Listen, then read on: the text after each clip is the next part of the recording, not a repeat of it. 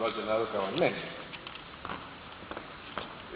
Y no solamente lo ha hecho en torno a la persona de, mm, Carlos Alberto Saqueri, que lo hace maravillosamente, sino que lo ha insertado en su tiempo. Por eso le llevan tantas páginas, para poder comprender cómo había que vivir esos años del 60, del 70. Acá seguramente, yo no diviso mucho el público, pero habrá gente joven, han pasado 35 años de la muerte de, de muchos acá no lo habrán llegado ni a conocer. Eh, tal vez a mí me han designado nada más que porque soy uno de los viejos que, fue amigo de él, tenemos casi la misma edad. Este, pero es, difícil remontarse mentalmente a aquel tiempo. Eh, tratar de, usar de, la prudencia, la virtud central del orden político, en ese, en ese tiempo, en esa época. Y Saqueri estaba preparado para eso, claro que sí. Brevemente, eh, hay quien apunta a la verdad, quien apunta al bien. Eh, es difícil compaginar en modo excelso las dos cosas. ¿no? Bueno, eh, sí eh, hizo una vida intelectual perfecta y también se aplicó al bien de la comunidad cabalmente. Empecemos por lo primero. Él eh, estudió filosofía y filosofía tomista con los dos mejores profesores que había, no digo en la Argentina, en el mundo con el padre Julio Membiel y con Charles de Conin. Con el padre Membiel en Buenos Aires y de Conin en Canadá. Eh, y, sobre todo ellos le enseñaron estas cosas que cada día se olvidaba más entonces y ahora ya está casi completamente olvidada, que es la primacía del bien común y la distinción entre la filosofía teórica y la filosofía práctica. Eh, hizo su licenciatura primero y luego su doctorado en la Universidad Laval de Quebec, Canadá enviado por Membiel y guiado allá por De Y tuvo oportunidad de quedarse allí, pero no quería volver a la Argentina y enseñar lo que había aprendido. Estuvo en otros lugares, en Suiza, en, Caracas, y acá mm, participó activamente eh, en, funciones directivas de IPSA, de, los, mm, de la Cité Catholique, del CONICET en el plano puramente intelectual, cuando Usay era profesor. Fue profesor en El Salvador, en la Universidad de Buenos Aires, en la Universidad Católica.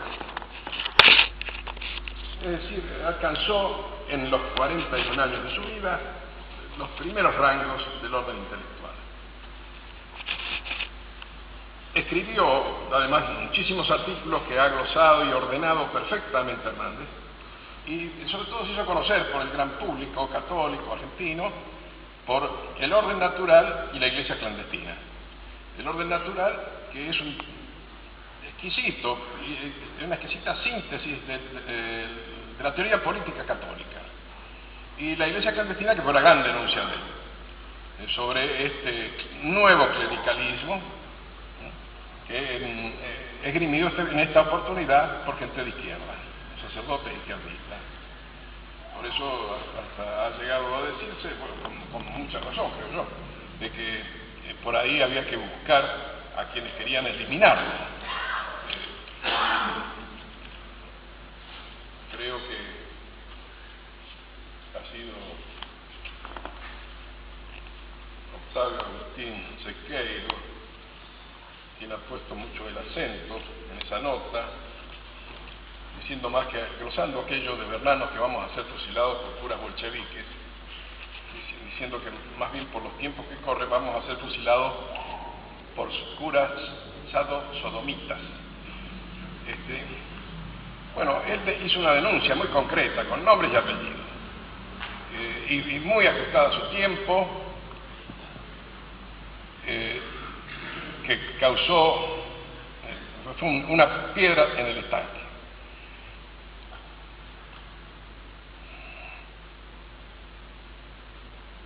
Pasando al tema este que enunciaba, es decir,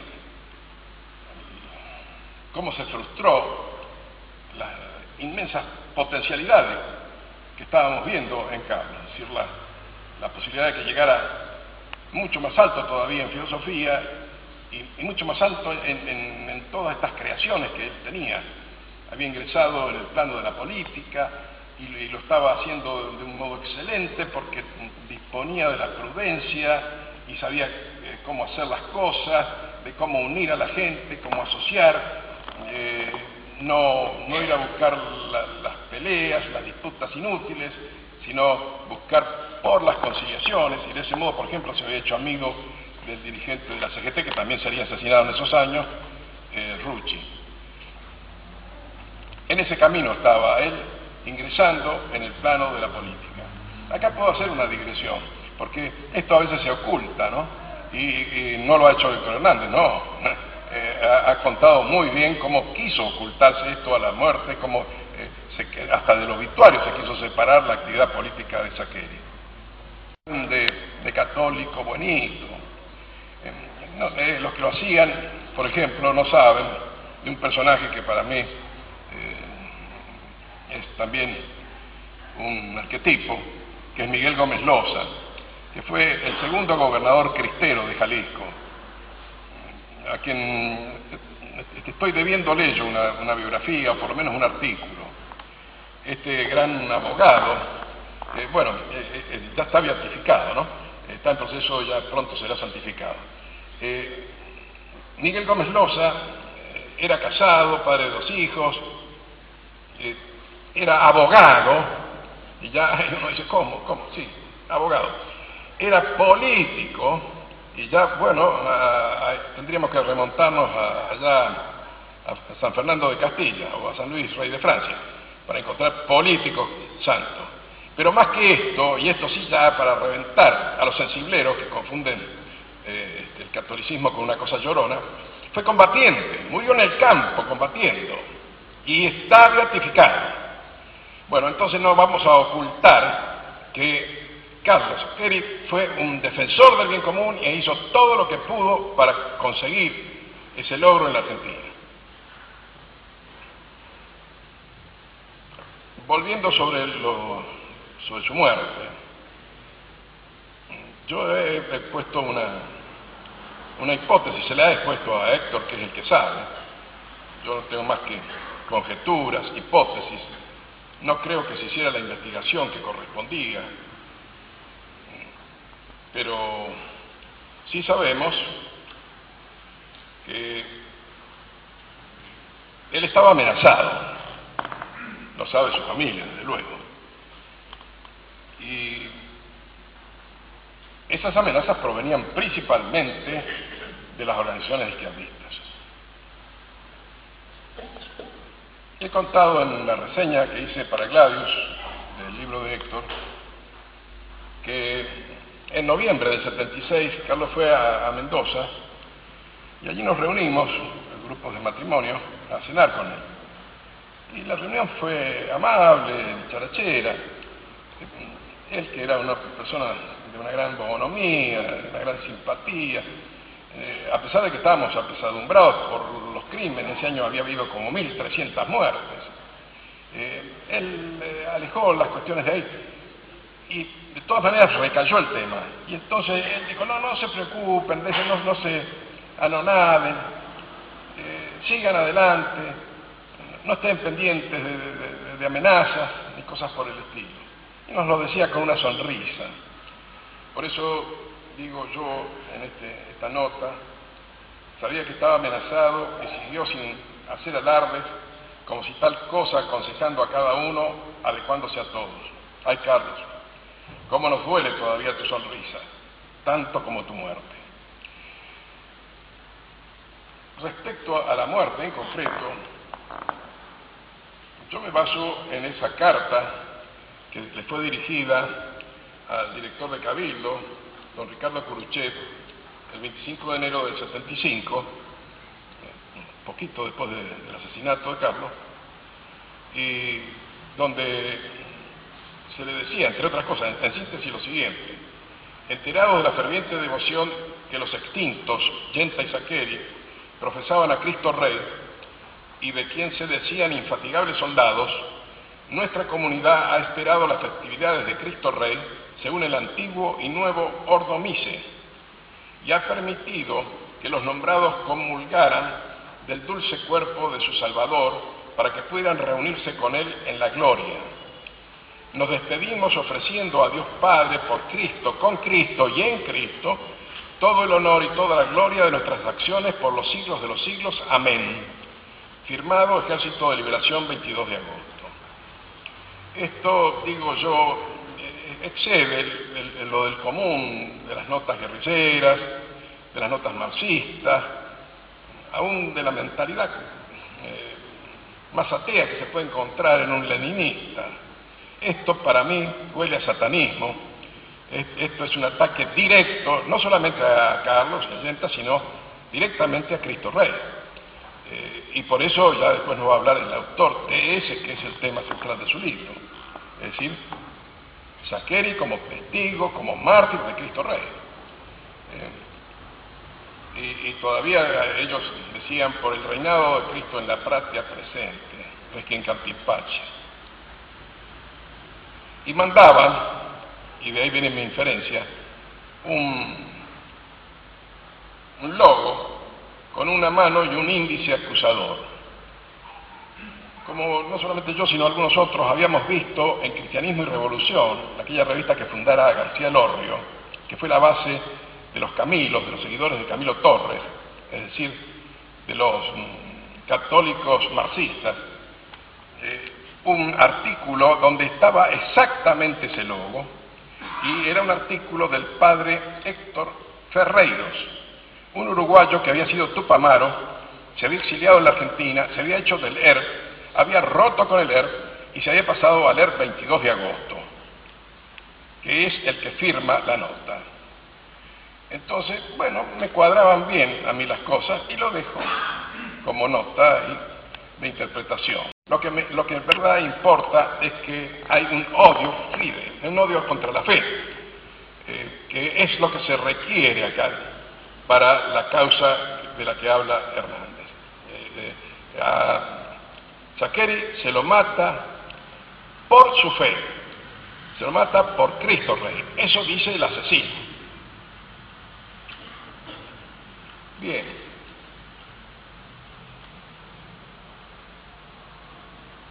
Quiero extenderme más sobre este tema. Había otras, otras cuestiones de tipo criminal, policial, pero ya no vienen al caso. No son especialmente de interés, pienso, para ustedes, sino rescatar, como digo, la, estatura moral de este grandísimo personaje que tuvimos entre nosotros y que hoy es paradigma, porque vive Saqueri a 35 años. ¿Quién de nosotros va a ser, este, después de su muerte, a 35 años recordado constantemente como lo es Carlos Saqueri? Eso es una prueba de la bondad que predicó y divulgó en la Argentina. Concluye el libro que presento con esto que yo no puedo cambiar una letra, tengo que leerlo tal cual. A la luz de cómo fue su vida y su doctrina, de cómo fue su muerte, el comunicado de los perseguidores pone en evidencia que Saqueri el católico murió por lo que representaba, por aquello más central de su enseñanza, que es también lo más repetido en el sacrílego comunicado y por la excelencia y eficacia con que lo representaba. Murió por Cristo Rey, por Dios y por la patria. Y esto tiene un solo nombre, Carlos Alberto Saqueri, mártir.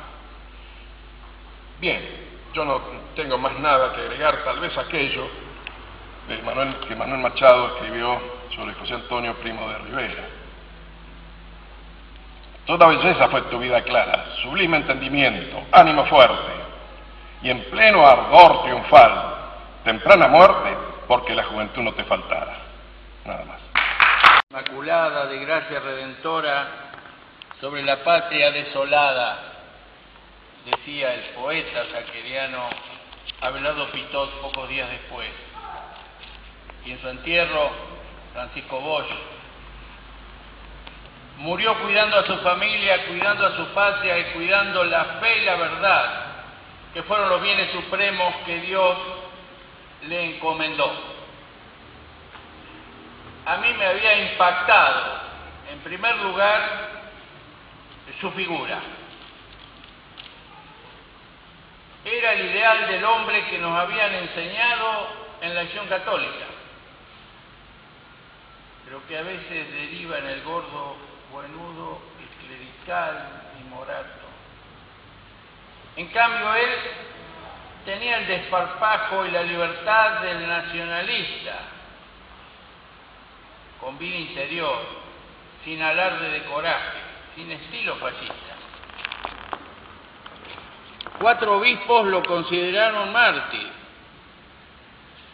Los testigos, movidos por la evidencia, adquieren, muchos de ellos sin ser grandes escritores, la excelencia en la captación psicológica del personaje.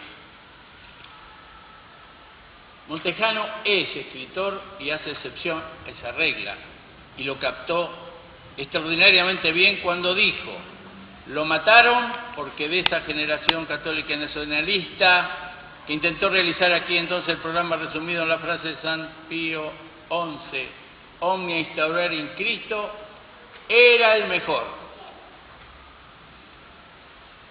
Esta frase quedó clásica, está lograda. Y Walter Risolía, que no es un intelectual ni un escritor, me sintetizó las cosas así, vos siguiéndolo a y no te equivocabas nunca. Nosotros nos mataron al jefe natural. Y con todas las prevenciones que puede tener un obispo, cuando de golpe uno va a pedirle opinión, sobre todo si a mí me conocía muy poco, sin ninguna preparación, lanzadamente, desprejuiciadamente, al toque, Monseñor Puigari me dice, era un hombre fresco de cara translúcida, límpida, se, se, jugaba por la doctrina de Cristo, por la doctrina social de la Iglesia. A él lo matan por la fe, muere por la fe. Y es notable que un arzobispo, que no fue tercermundista, pero era cercano a los tercermundistas, se lo complicó en algunas actividades, que ciertamente no era del palo, por decir así, haya dicho así a la muerte de Saccheri. La persona que en la Argentina estaba en condiciones de ser un verdadero gobernante católico era él, un hombre irreemplazable, dijo Monseñor Me impactó, dije, su figura, que era como la eminencia en el bien concreto. Me impactó su muerte, viniendo de misa, antes de entrar a la casa, entre el altar y el hogar, donde no se ahorra ninguna maldad. Se ahorran balas porque con un solo tiro lo matan, pero con su sangre mancha o purifica a toda su familia y a tres chiquitos más que venían. El auto, me decía José, nunca pudo ser lavado porque había sangre por todas partes. Parecía que esto era la eminencia en la maldad, había una proporción entre la eminencia en el bien de su figura y esto, la eminencia de la maldad, si se puede hablar así. En tercer lugar, me impactó el comunicado 553 17 7. Esto no es un número de teléfono.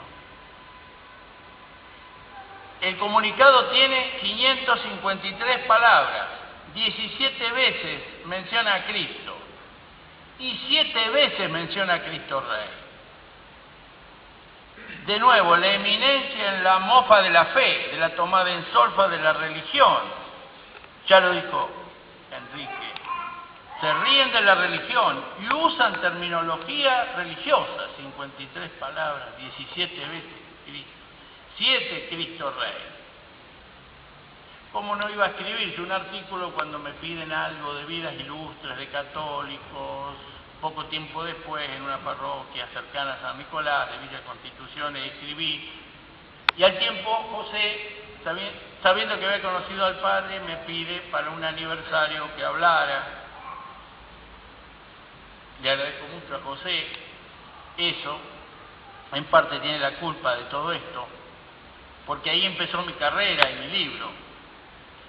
Porque unos por pereza, otros por humildad, cuando alguien decía hay que hablar sobre Saqueri, decían que hable Hernández. Entonces escribí, publiqué, dije varias conferencias,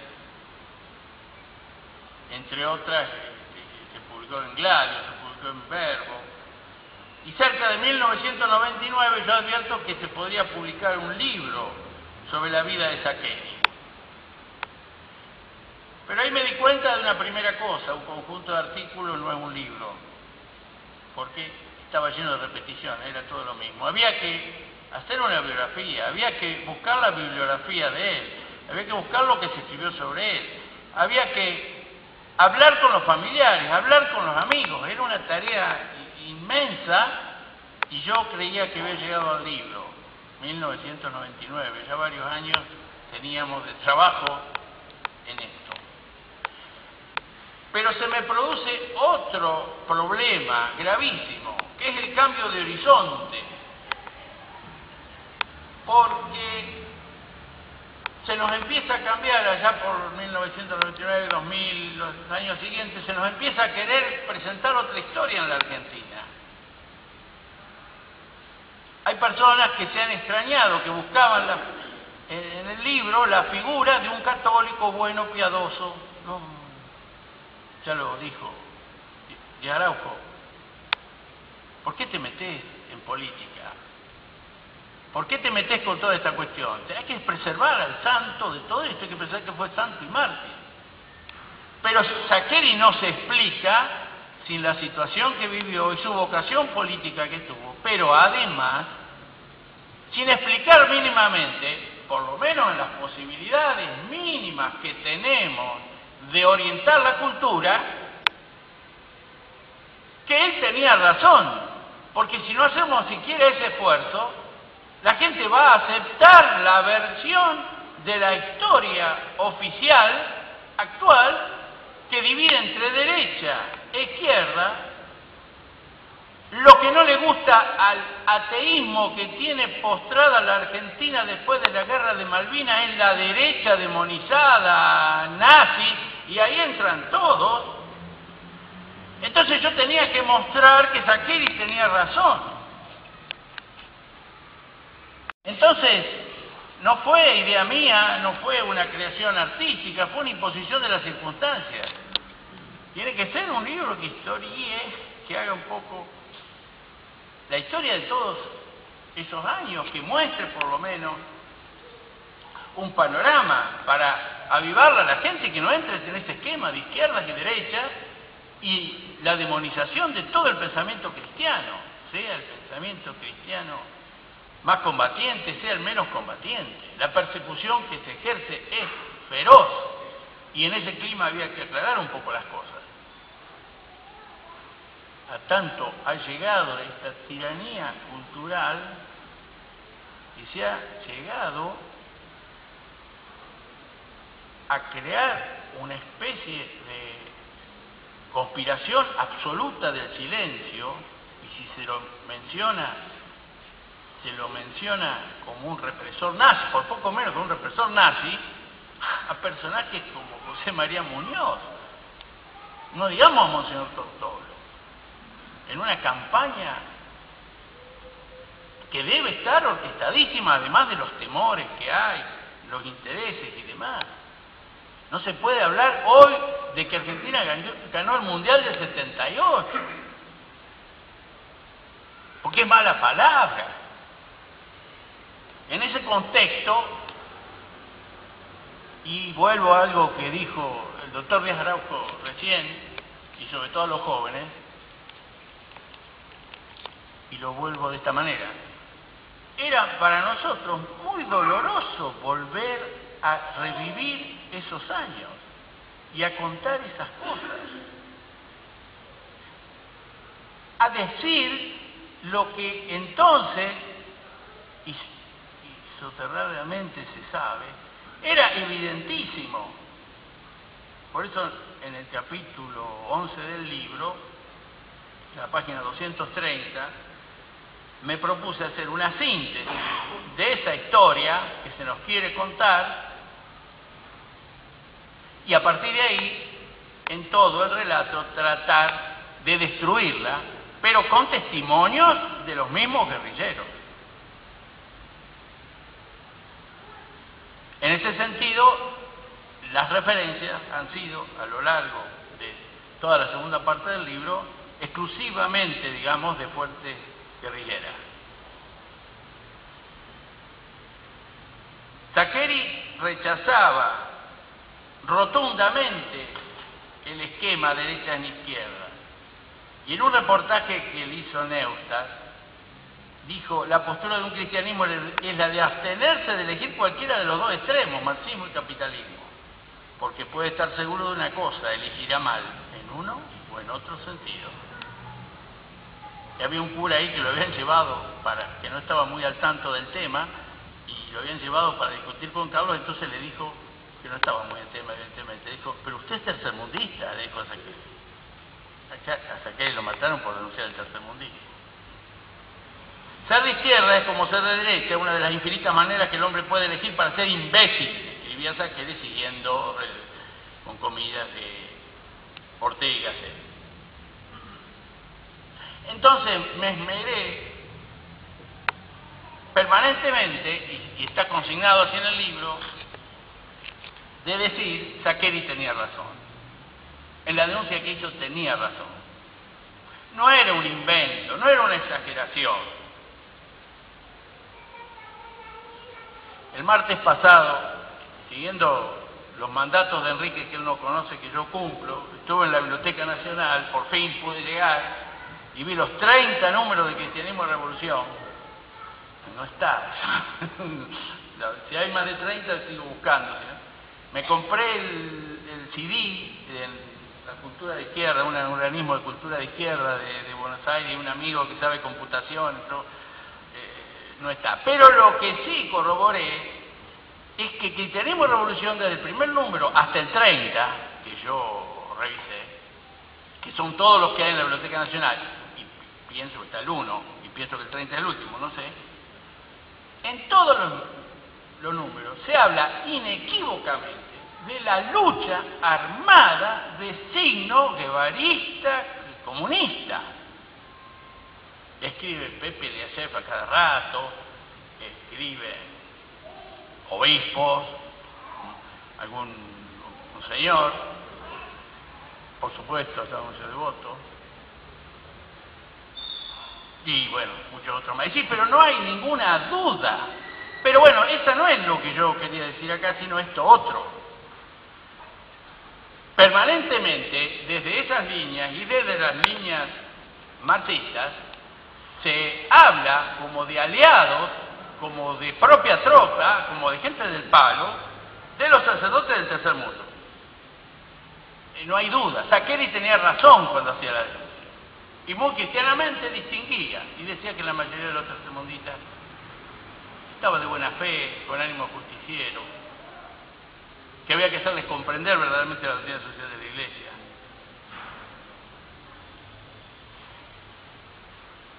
Yo quería sintetizar la figura de Saqueri y yo no, no podía decir que era la espada de Cristo, no era la espada vencedora, no era un militar, guerrero militar.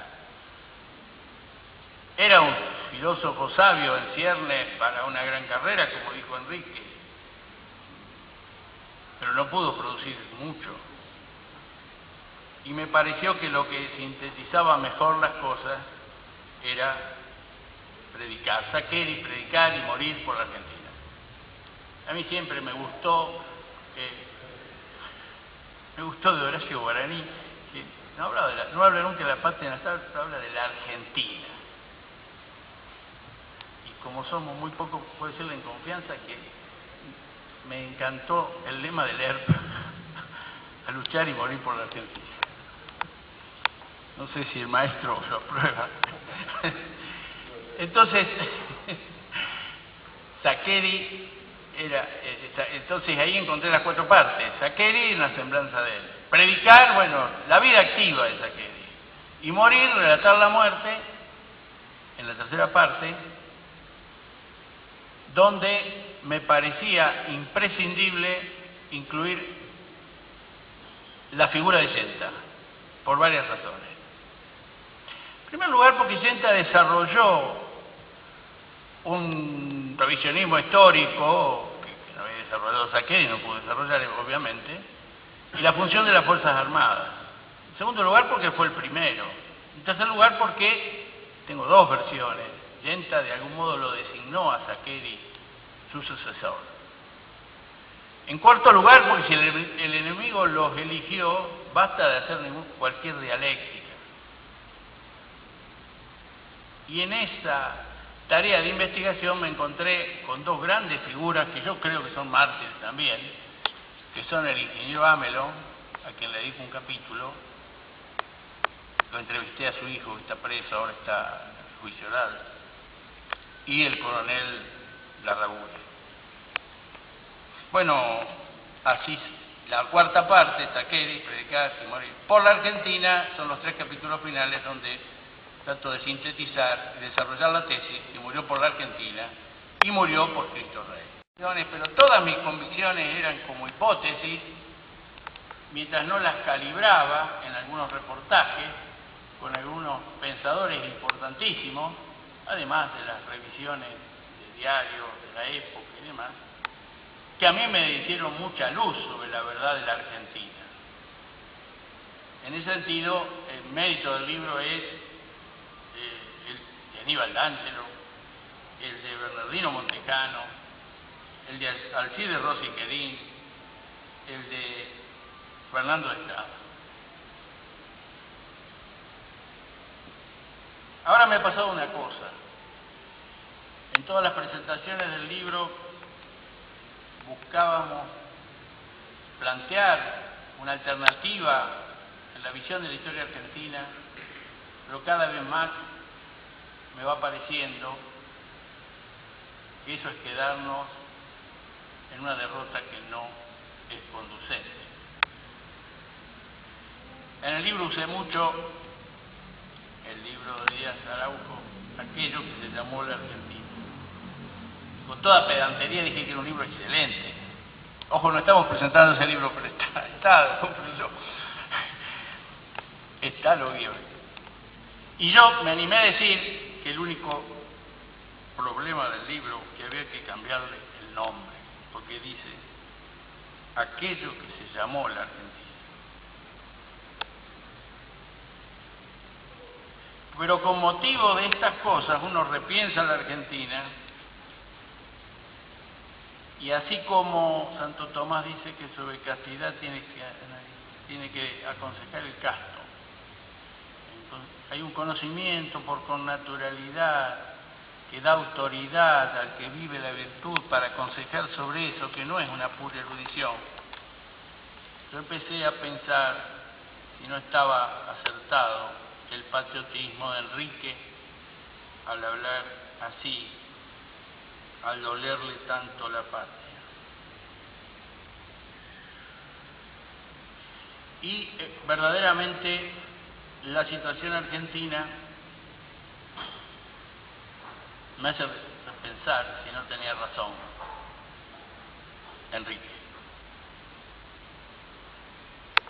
Hace poco en un congreso que había en San Juan, me puse a hablar como si los sanjuaninos no fueran argentinos entonces les contaba, ustedes saben que mi país, yo vivo en un país que ha sido fundado por la religión católica. La mayoría de la gente es católica. La religión católica es la preferida según la constitución argentina y es la única religión perseguida. La única religión en la cual le han quemado los templos, expulsado sus obispos, sospechada su gente, gente que defiende las cosas, y expulsada de la universidad o que no se puede ni siquiera entrar en la magistratura. Desde la ley Alfonsín, es una exageración lo que voy a decir, no tenemos familia, no, viene de antes, no es solamente la ley, sí, pero la ley de divorcio ha sido un hito, no han destruido la familia. No soy yo quien dice que nuestra educación es prostibularia. Lo dice refiriéndose al medio educativo principal que es la televisión. Magdalena Ruiz Iñazú.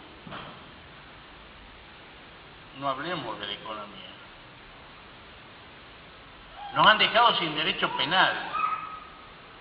En las universidades, en las facultades de Derecho, se enseña, en forma larvada, implícita o abierta, el abolicionismo penal, lo que llamamos el garanto abolicionismo. Los pichones de jueces son educados en la universidad en la, concepción de la ilegitimidad del derecho penal, el garanto abolicionismo, porque son pretextos de garantía nos, nos destruyen el derecho penal. No tenemos policía, no tenemos fuerzas armadas. Yo le decía a los sanjuaninos, yo vivo en un país, ¿saben ustedes? Los tipos miraban así, este país, uno de los pocos países del mundo no tiene fuerzas armadas, que no tiene fuerzas armadas, es la Argentina, después de Malvinas. Es la realidad, es evidente. Es evidente en su materialidad, en el corpus, digamos así, pero también en el ánimo. Yo no sé si ustedes sabían, José me lo discutió, pero ya no me lo discute más, que en el Ministerio de Defensa está prohibido usar los grados militares y está prohibido usar el uniforme militar.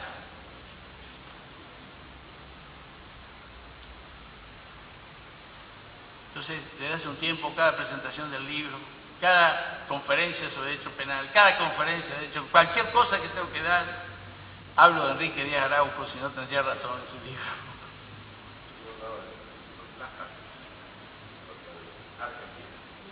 Ah, ah, ah. La Argentina. Sí, sí.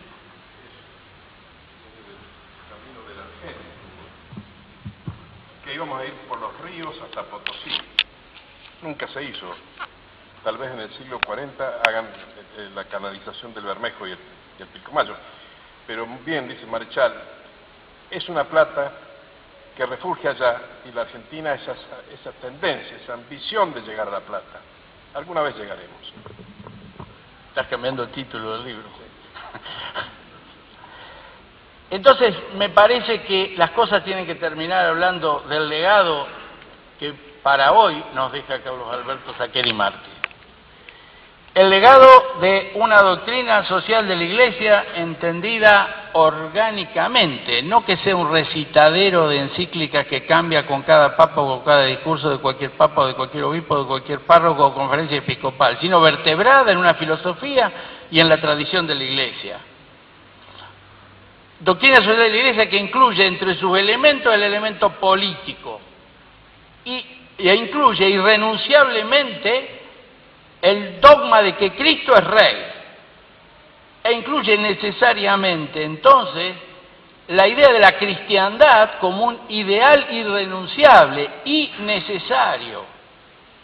En la presentación del libro, en la exposición del libro católico en Buenos Aires, estuvo en el lugar que ocupó Enrique, el padre Sánchez, y en un momento dijo, al católico no le interesa la cristiandad, no me interesa. Porque el católico que no interesa la cristiandad hace un cercenamiento de Cristo, hace un cercenamiento del hombre. En eso es muy importante esclarecer las cosas porque se dice, la cristiandad existió en la Edad Media. Entonces, como ya existió, ya se acabó, el que quiere hablar de cristiandad está hablando de algo pasado que no tiene sentido hoy. Mentira, Mentira. Si en alguna ciudad del país el 2 de noviembre se pone una música especial en, en la radio, si en algún lugar del país se respeta el domingo, si en todo el país se respeta un poquito más el domingo, hay un elemento de cristiandad. Si las calles en la Argentina mantienen ciertos nombres tradicionales, hay un elemento de cristiandad. La cristiandad es algo que no se termina nunca de perder y por la cual siempre se puede luchar. La cristiandad es la exigencia de que Cristo tenga la soberanía, lo cual no implica imponer el cristianismo a palos. En el último observatorio romano habla el Papa de la primacía de Cristo, de la soberanía de Cristo. Eso es la cristiandad.